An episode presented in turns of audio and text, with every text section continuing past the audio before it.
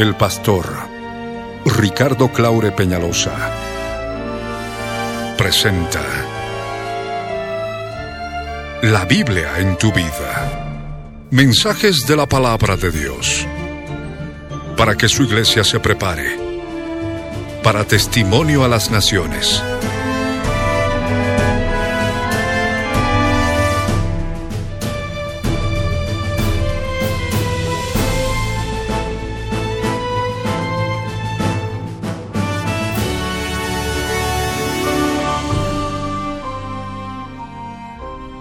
El mensaje de hoy titula Las siete edades o las siete dispensaciones volumen 2, parte 1. Está basado en el libro de Génesis capítulo 1 versos 26 al 27, Génesis capítulo 3 versos 23 al 24. Fue grabado en vivo el año 1996 en la ciudad de Cochabamba, Bolivia. No te vayas y escucha con atención.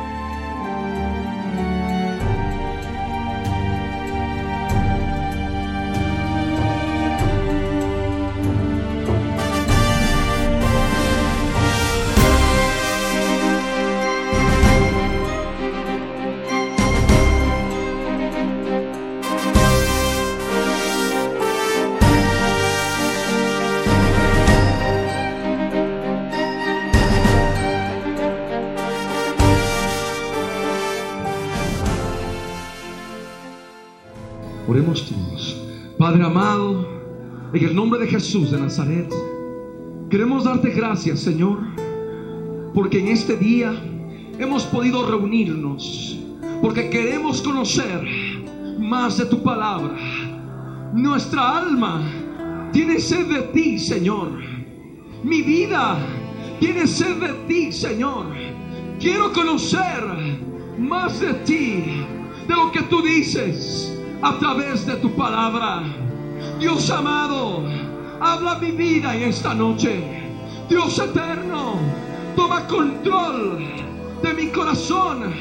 Toma control de mi mente, de mis emociones. Todo espíritu de falta de memoria, desconcentración, mente ira, mente vacía, emociones alejadas de la presencia de Dios. Ahora salen fuera, fuera, en el nombre de Jesús. Oh Dios poderoso, queremos darte gracias, Dios omnipotente, creador del cielo y de la tierra y de nuestras vidas en el vientre de nuestras madres. Gracias Señor, bendito seas en el nombre de Jesús. Amén. Gloria al Señor, gloria al Dios viviente, por cuanto podemos reunirnos en esta segunda sesión de este estudio bíblico titulado Las siete dispensaciones. Este estudio bíblico que conforme ya habíamos adelantado es uno de los más importantes por cuanto abarca toda la escritura en un panorama global. En cada estudio de cada dispensación, para poder facilitar el aprendizaje de todos y cada uno de ustedes, hemos dividido en ocho puntos importantes que son necesarios conocer en cada dispensación y aquellas personas que espero que sea el 100% deben anotar estos puntos, estos ocho puntos que vamos a ver en el estudio de cada dispensación. El primer punto es periodo bíblico que abarca la dispensación. Repito, el primer punto que vamos a estudiar en cada dispensación es el periodo bíblico que abarca. El segundo punto, la naturaleza de la dispensación. Si es del tipo condicional o es del tipo incondicional. Posteriormente vamos a aclarar más al respecto. Otro tercer punto, que es necesario estudiar en cada dispensación es la continuidad, continuidad de sus principios revelados aún hoy en día. Si hay algunos principios que permanecen vigentes en esta dispensación de la gracia. Ese tercer punto es importante, continuidad de los principios hasta hoy en día. El cuarto punto, en cada dispensación, en cada estudio de cada dispensación, es aquel, como lo hemos denominado, las responsabilidades otorgadas por Dios al hombre. Responsabilidades otorgadas por Dios al hombre. Hemos hablado anteriormente que en cada dispensación Dios da al hombre responsabilidades específicas que debe cumplirlas. El quinto punto titula El fracaso humano. El fracaso humano que siempre se manifiesta en cada dispensación. El sexto punto hace referencia al juicio de Dios en esa dispensación en estudio. Juicio de Dios y sus manifestaciones. Otro punto que es importante analizar es el séptimo, la manifestación de la gracia de Dios en cada dispensación.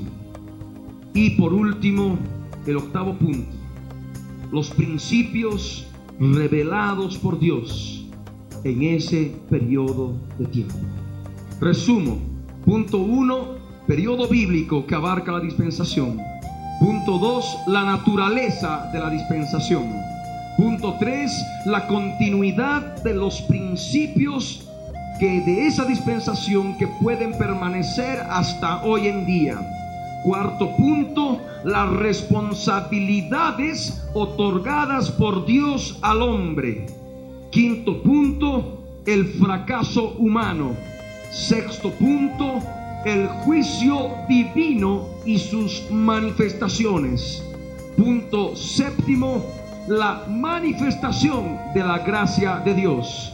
Y el octavo y último punto, lo que es el principio o los principios divinos revelados en esa dispensación. En este día, en esta segunda sesión, vamos, como ya habíamos hablado hace un momento, vamos a estudiar la primera dispensación, la dispensación de la inocencia. Y hablamos ahora del periodo bíblico. ¿Qué periodo bíblico abarca? ruego que abran sus Biblias en el libro de Génesis, capítulo 1, verso 26 y verso 27. La palabra de Dios dice así, entonces dijo Dios, hagamos al hombre a nuestra imagen, conforme a nuestra semejanza, y señoré en los peces del mar, en las aves de los cielos, en las bestias, en toda la tierra y en todo animal que se arrastra sobre la tierra.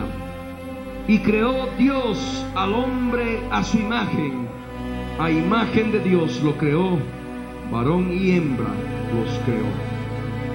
El periodo bíblico que abarca esta dispensación comienza con la creación del hombre. Amén comienza con la creación del hombre y abarca el capítulo 2 y el capítulo 3 de Génesis hasta la expulsión del hombre del huerto del Edén. Génesis capítulo 3, versos 23 y 24. Y dice así la palabra. Y lo sacó Yahvé del huerto del Edén para que labrase la tierra de que fue tomado.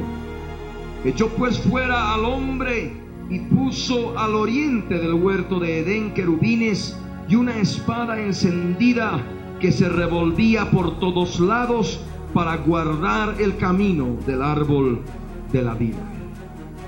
Este es el periodo bíblico que abarca esta dispensación, desde la creación del género humano hasta la expulsión de la pareja del huerto del Edén. Amén. Ya hablando del punto número dos, de la naturaleza de la dispensación, nosotros podemos darnos cuenta en forma muy clara que esta dispensación es de carácter condicional. ¿Por qué llamamos esta dispensación de carácter condicional? Porque el hombre está sujeto por Dios a una prueba razonable y sencilla. Una prueba mediante la cual Dios ha de poder ver la devoción del género humano y la obediencia del género humano. ¿Y cuál es esa prueba? Vamos a leer Génesis capítulo 2, versos 16 y 17. La palabra del Señor dice así. Y mandó Yahvé Dios al hombre diciendo, de todo árbol del huerto podrás comer, mas del árbol de la ciencia del bien y del mal no comerás, porque el día que de él comieres, ciertamente morirás. De este modo vemos que es condicional. Tú puedes comer de todo árbol, pero si comes de este otro, del árbol de la ciencia, del bien y del mal, con toda seguridad, con toda certeza, ciertamente morirás. Amén. Ya es importante comprender en base a los principios que habíamos hablado en la sesión anterior, que Dios en cada dispensación manifiesta una prueba al hombre para manifestar su obediencia, para ver la obediencia del hombre en determinado ambiente en el cual Dios lo somete y en determinadas responsabilidades y modos de vida y reglas de vida que Dios le da al género humano en diferentes dispensaciones. Cuando hablamos de la dispensación de la inocencia y cuando hablamos del punto número 3, es decir, de la continuidad de los principios hasta hoy en día, nosotros podemos entender en forma clara que los principios revelados, los principios dados al hombre en esa dispensación de la inocencia, no permanecieron, no continuaron en dispensaciones posteriores. La inocencia del hombre no permaneció en las dispensaciones posteriores. Al mismo tiempo, la libertad del hombre en la cual él se encontraba viviendo tampoco permaneció en las dispensaciones posteriores. La perfección con la cual Dios creó al hombre tampoco permaneció en periodos de tiempo sucesivos, futuros a esta dispensación. Al mismo tiempo, la comunión con Dios, la comunión con Dios tan clara que tenía el hombre, en esta dispensación se perdió y no continuó más. Por otro lado, es importante manifestar de que cuando Dios creó al hombre, lo creó inmortal, porque tenía acceso al árbol de la vida. Y podemos comprender en forma clara al estudiar esta dispensación que la inmortalidad del hombre no permaneció en dispensaciones posteriores. Y si hablamos del hombre, también tenemos que hablar del lugar en que habitó el hombre en esta dispensación de la inocencia, la tierra. La tierra fue hecha un paraíso, un paraíso completo. Ya en dispensaciones posteriores, la tierra no continuó como un paraíso. Amén fue seriamente dañada por el pecado de la humanidad. Hemos hablado de que en cada dispensación Dios le otorga al hombre responsabilidades específicas. Y de este modo entramos al cuarto punto.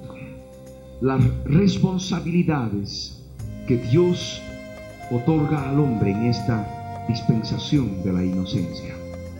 Y para ello ruego que abran sus Biblias en Génesis capítulo 1, versos 28 y 29. Y los bendijo Dios, refiriéndose al género humano, y les dijo, fructificad y multiplicaos. Esas justamente son las responsabilidades, entre varias, que Dios le da al género humano. Le dice claramente que fructifique, que se multiplique, que se reproduzca en abundancia. Primera responsabilidad.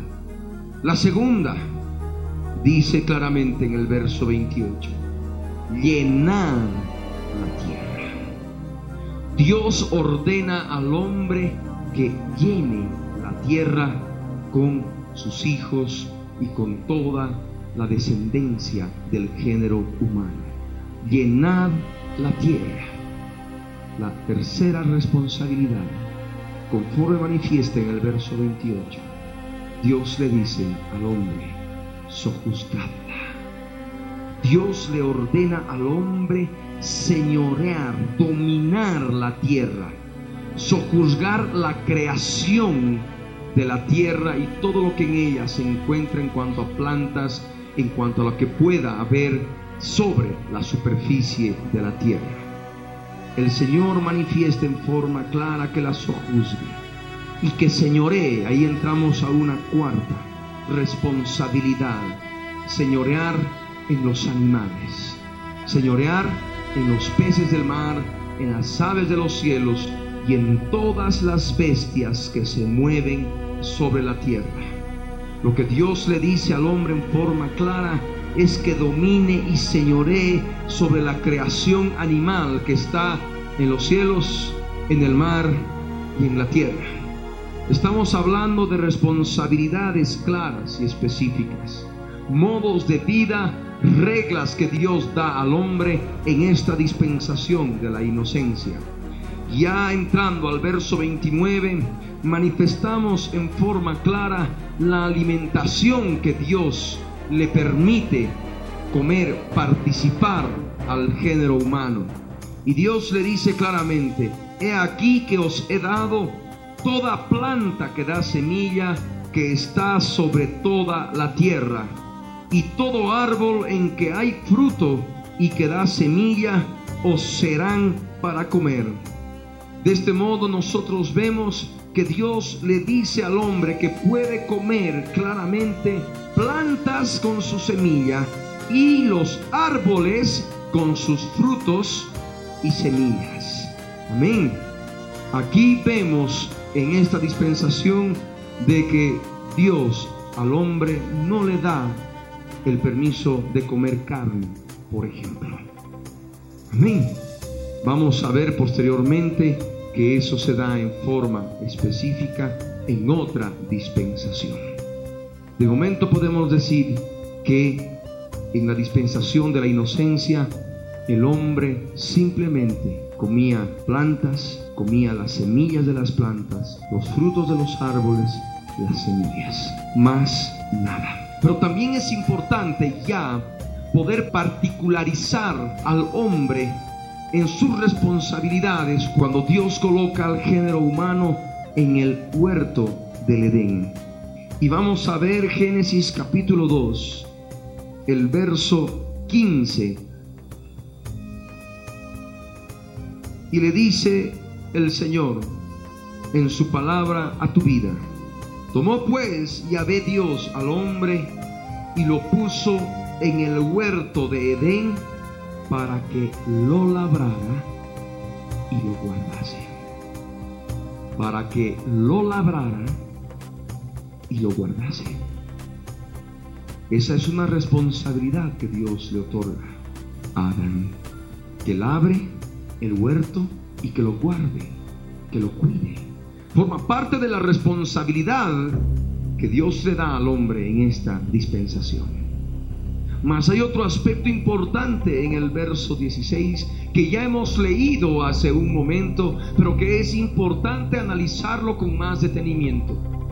En el verso 16 y 17 Dios le dice, y mandó Yahvé Dios al hombre diciendo, de todo árbol del huerto podrás comer. De todo árbol del huerto podrás comer. ¿Qué tipo de árboles había en el huerto? La misma palabra nos responde en el verso 9 de Génesis 2. Nos dice que Yahvé Dios hizo nacer de la tierra todo árbol delicioso a la vista y bueno para comer. También el árbol de vida en medio del huerto y el árbol de la ciencia del bien y del mal. De tal modo que encontramos tres tipos de árboles. Todo árbol delicioso a la vista y bueno para comer. Primero. Segundo, el árbol de la vida que estaba en medio del huerto. Y otro tercer árbol, el árbol de la ciencia del bien y del mal. Encontramos tres tipos de árboles. Y dice aquí en forma clara en el verso 16 y 17 que Dios le ordena al hombre, Dios le manda al hombre. Y le dice en forma clara, de todo árbol del huerto podrás comer, pero del árbol de la ciencia, del bien y del mal, no comerás, porque el día que de él comiereis con toda seguridad, con toda certeza, ciertamente has de morir morirás. De tal modo que el hombre sabía muy bien que podía comer de todo árbol delicioso a la vista y que era bueno para comer. Podía comer del árbol de la vida que estaba en medio del huerto, pero no podía comer del árbol de la ciencia, del bien y del mal, porque ese árbol no era bueno Amén. Dios le da al hombre esa responsabilidad, tal vez la más importante de esta dispensación, de esta dispensación de la inocencia. Pero también nosotros al analizar, al escudriñar el libro de Génesis, en sus primeros capítulos, en sus tres primeros capítulos, podemos también mencionar otras responsabilidades que Dios le da al hombre. Y para ello nosotros vamos a leer en forma clara el verso 19 y 20 de Génesis 2.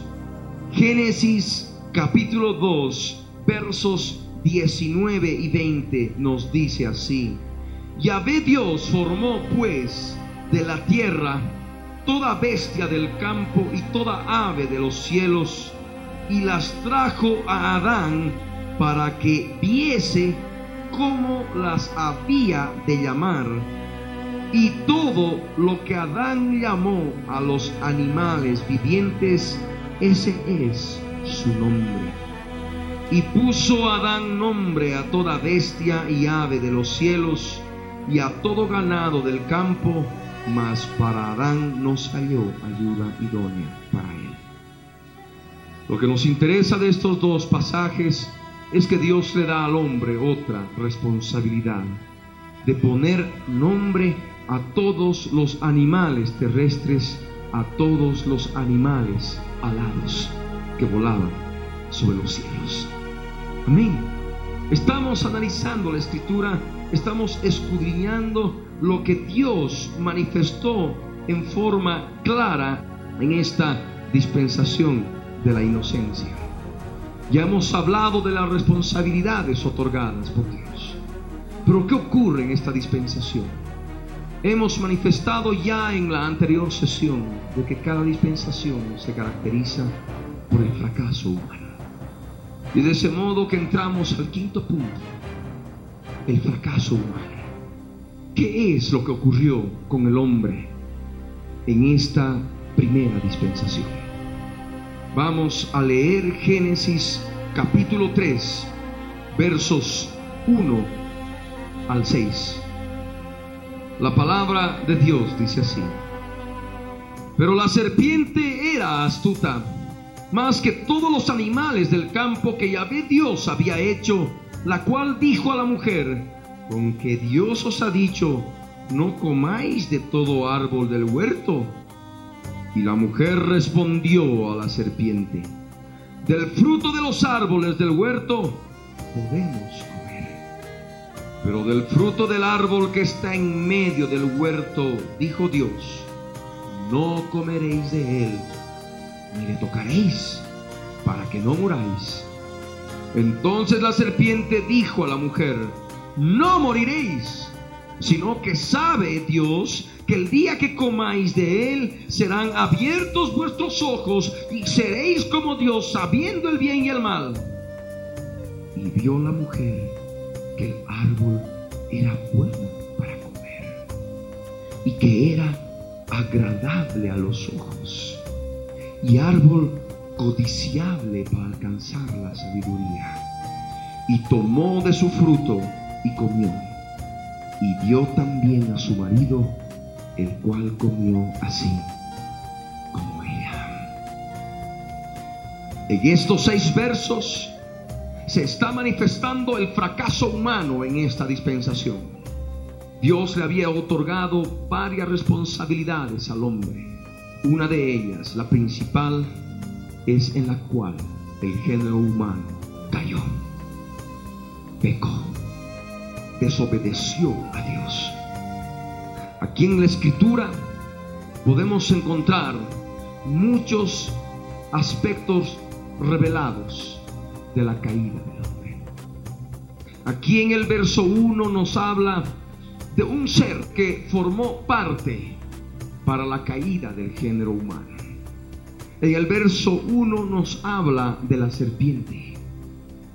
La palabra y les ruego que abran conmigo sus Biblias en Apocalipsis capítulo 12, verso 9, nos habla de que esta serpiente también es la serpiente antigua que se llama Diablo y Satanás. También recibe el nombre de el gran dragón. Apocalipsis capítulo 12, verso 9. Y fue lanzado fuera el gran dragón, la serpiente antigua que se llama Diablo y Satanás, el cual engaña al mundo entero, fue arrojado a la tierra y sus ángeles fueron arrojados con él.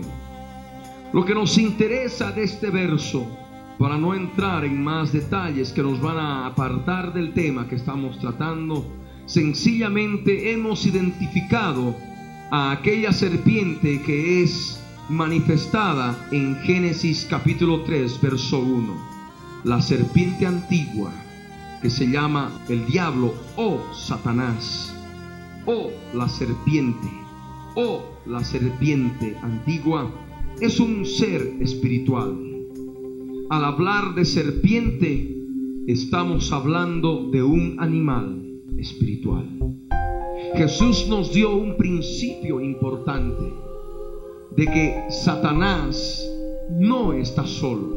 Satanás tiene a su lado otra cantidad de animales espirituales que trabajan juntamente con él. Abran sus Biblias en el Evangelio de Lucas capítulo 10 verso 17 al 19. 70 discípulos volvieron con gozo donde Jesús y le dijeron, Señor, aún los demonios se nos sujetan en tu nombre. Y Jesús les dijo, yo veía a Satanás caer del cielo como un rayo. Y en el verso 19 les dice, he aquí os doy potestad de hollar serpientes y escorpiones y sobre toda fuerza del enemigo y nada os dañará.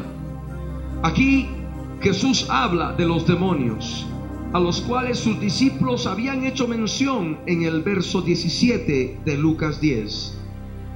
Y Jesús los tipifica como animales y les llama serpientes. No dice serpiente, dice serpientes en plural, incluyendo a una cantidad de demonios, de animales espirituales tipificados como serpientes pero también habla de otros animales existentes en el campo, de otro tipo de animales espirituales existentes en el campo, los escorpiones.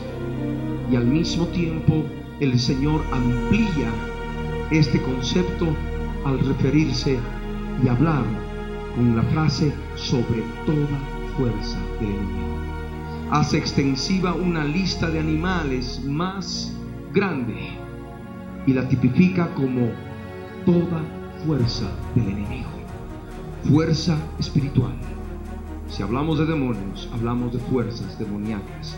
Si hablamos de demonios, hablamos de espíritus inmundos.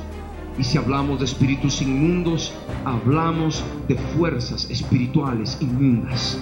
Fuerzas animales espirituales demoníacas inmundas. Y volvemos al verso 1 de Génesis 3. Dice claramente que la serpiente era astuta más que todos los animales del campo. Aquí está hablando, haciendo una comparación de la serpiente y la hemos nosotros identificado como la serpiente antigua, un ser espiritual que es el mismo diablo, el mismo Satanás. Y a este mismo Satanás, muy astuto conforme revela esta palabra, era más que todos los animales del campo. Y al hablar de animales del campo no solamente nos referimos a animales del campo terrestre. En base a aquel principio que Jesús nos da en Lucas 10, 19 ya podemos discernir de animales del campo espiritual en el cual Satanás se movía. Amén. Había ya, estaban presentes aparte de Satanás, estaban otros animales, así como los animales de la creación, los animales terrestres, los animales físicos, podríamos llamarles así, estaban también los animales espirituales. El más astuto de ellos era la serpiente antigua. Y esta serpiente antigua, el diablo mismo, va donde la mujer y le dice, con que Dios os ha dicho, no comáis de todo árbol del huerto. Satanás siempre opera así, siempre con una pregunta, pero con otra intención de Y ahí la mujer le responde, entra en conversación y le dice en forma clara a la serpiente, del fruto de los árboles del huerto podemos comer. La mujer no mentía, estaba hablando en forma clara lo que Dios les había dicho. Por del fruto del árbol que está en medio del huerto, dijo Dios, no comáis de él, ni le tocaréis para que no muráis. Nosotros en Génesis 2, verso 9 nos manifiesta de que el árbol de la vida estaba en medio del huerto. Y a la contestación de la mujer estaba siendo invadida por determinada tentación producto de esta fuerza espiritual maligna tipificada por la serpiente antigua. Ella manifiesta y dice, no comeréis ni le tocaréis. Añade, en ningún momento hemos visto de que Dios le dice al hombre que ni siquiera lo toque. Le dice simplemente que no coma. Pero ella añade, dice, ni le tocaréis para que no muráis. Sabía perfectamente, y era una verdad, de que el día que coman de ese fruto iban a morir. Pero la serpiente ahí le contesta. Y le contesta con una mentira. Y le dice, no moriréis. Dios le había dicho al hombre en el verso 17 de Génesis 2, ciertamente morirás. Pero ahí está el adversario. Satanás, la serpiente antigua que le miente y le dice, no moriréis. Pero con esa mentira añade otras verdades. Verdades que están claramente reveladas en la escritura. En el verso 5 manifiesta la serpiente, le dice, sino que sabe Dios que el día que comáis de él serán abiertos vuestros ojos. Y esa era una verdad. Si nosotros leemos el verso 7 de Génesis 3, después de la caída, después de que comieron del fruto del árbol de la ciencia del bien y del mal, el verso 7 nos revela y nos dice que entonces fueron abiertos los ojos de ambos y conocieron que estaban desnudos. Aquí está. Nosotros estamos leyendo la palabra. La serpiente le había dicho, Dios sabe que el día que comáis de este fruto serán abiertos vuestros ojos. Y era una verdad. Pero estaba ya con una mentira grande. no moriréis. Estaba engañando al género humano a través de la mujer. Y en el verso 5, la serpiente antigua añade y dice, y seréis como Dios, sabiendo el bien y el mal. Allí estaba hablando otra verdad, otra verdad. Si nosotros leemos el verso 22 de Génesis 3, vamos a comprender que era una verdad la que hablaba la serpiente. Y dice, y dijo Yahvé Dios, después de la caída del hombre, he aquí el hombre es como uno de nosotros, sabiendo el bien y el mal. Dios dijo que el hombre era ya como Dios, sabiendo el bien y el mal. La serpiente lo reveló a la mujer, lo dijo a la mujer, pero con una mentira enorme, la principal, no moriréis. Entonces ahí la mujer, conforme leemos en el verso 6, al ser tentada, ve que el árbol, ese árbol de la ciencia del bien y del mal, era bueno para comer. Y como dice la escritura, era agradable a los ojos. El pecado entra a través de los ojos y era agradable a los ojos. Y dice aquí en la palabra que ella vio que el árbol era codiciable para alcanzar sabiduría. Ella codició sabiduría. Ella codició tener conocimiento como Dios. E inmediatamente toma de su fruto y, como dice la escritura, come de ese fruto. Y da en ese momento a su marido, Adán, el cual come de este fruto. De ese modo se manifiesta el fracaso humano. El género humano creado en inocencia, colocado en una tierra perfecta, en una tierra llena de bendición, cae desobedeciendo al Señor en esta dispensación de la inocencia. La mujer sucumbió ante la tentación y comió del fruto prohibido desobedeciendo al Señor. Y el varón sucumbe al hacer caso a su mujer. Y de este modo nosotros analizamos y vemos el fracaso humano. ¿Qué es lo que Dios hace al ver todo esto? Ya entramos al juicio de Dios que se manifiesta en cada dispensación. El sexto punto, el juicio de Dios y sus manifestaciones. Para ello vamos a leer Génesis capítulo 3, versos 7 al 13. Dice la escritura, después de la caída, que entonces fueron abiertos los ojos de ambos y conocieron que estaban desnudos. Entonces cosieron hojas de higuera y se hicieron delantales. Y oyeron la voz de Yahvé Dios que se paseaba en el huerto al aire del día. Y el hombre y su mujer se escondieron de la presencia de Yahvé, Dios entre los árboles del huerto. Mas Yahvé Dios llamó al hombre y le dijo, ¿dónde estás tú? Y él respondió, oí tu voz en el huerto y tuve miedo porque estaba desnudo y me escondí. Y Dios le dijo, ¿quién te enseñó que estabas desnudo? ¿Has comido del árbol de que yo te mandé no comieses? Y el hombre respondió, la mujer que me diste por compañera me dio del árbol y yo comí. Entonces Yahvé Dios dijo a la mujer, ¿qué es lo que has hecho? Y dijo la mujer, la serpiente me engañó y comí. Dios había dicho al hombre, ciertamente.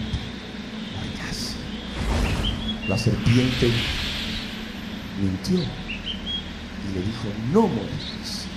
Pero inmediatamente que comieron de ese árbol, que comieron de ese fruto del árbol de la ciencia del bien y del mal, se dio la muerte. Empezó con la muerte del alma, la muerte del espíritu, para luego continuar con la muerte del cuerpo. Vamos a analizarlo. Hemos hablado de que esta dispensación nos habla de la creación del hombre. Empieza con la creación del hombre. Génesis 1, verso 26 nos dice claramente lo que Dios dijo. Hagamos al hombre a nuestra imagen conforme a nuestra semejanza. Dios emitió la palabra.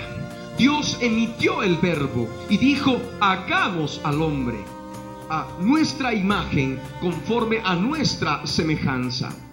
El Evangelio de Juan capítulo 1 verso 1 nos habla de Jesús de Nazaret y nos manifiesta que en el principio era el verbo y el verbo era con Dios y el verbo era Dios.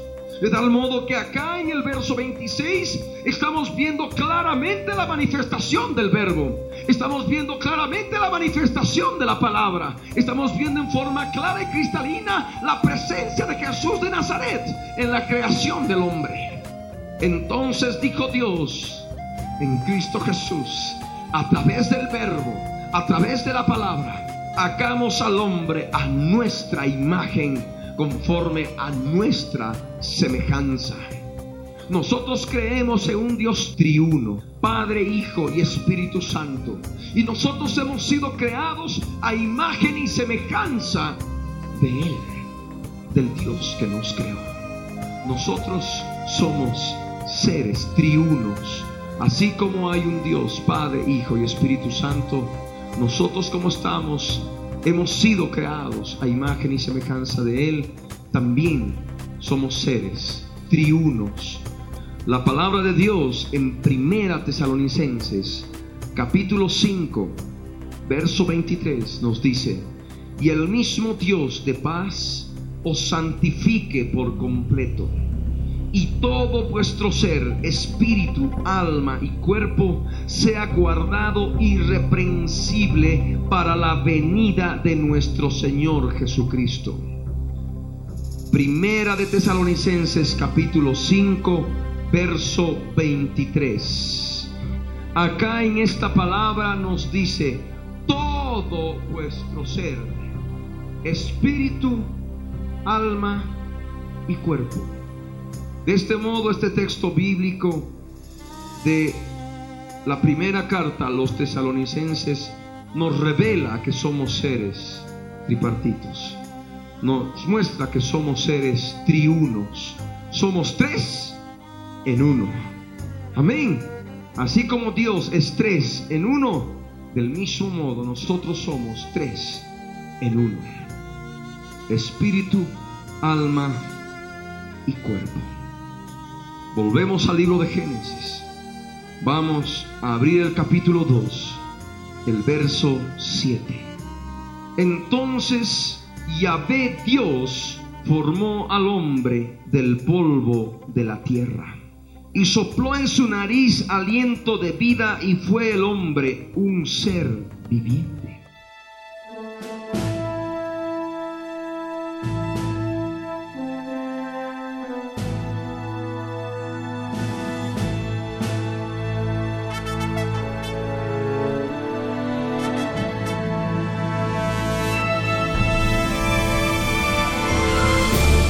El contenido del mensaje predicado a través de la Biblia en tu vida, el día de hoy, ha sido previamente controlado minuciosamente por nuestro Departamento de Control de Cumplimiento de Ley Antidiscriminatoria y sus correspondientes derechos de autor están registrados tal cual salen al aire por todo medio masivo de comunicación en el Servicio Nacional de Propiedad Intelectual SENAPI para contrarrestar posibles calumnias y cosas afines.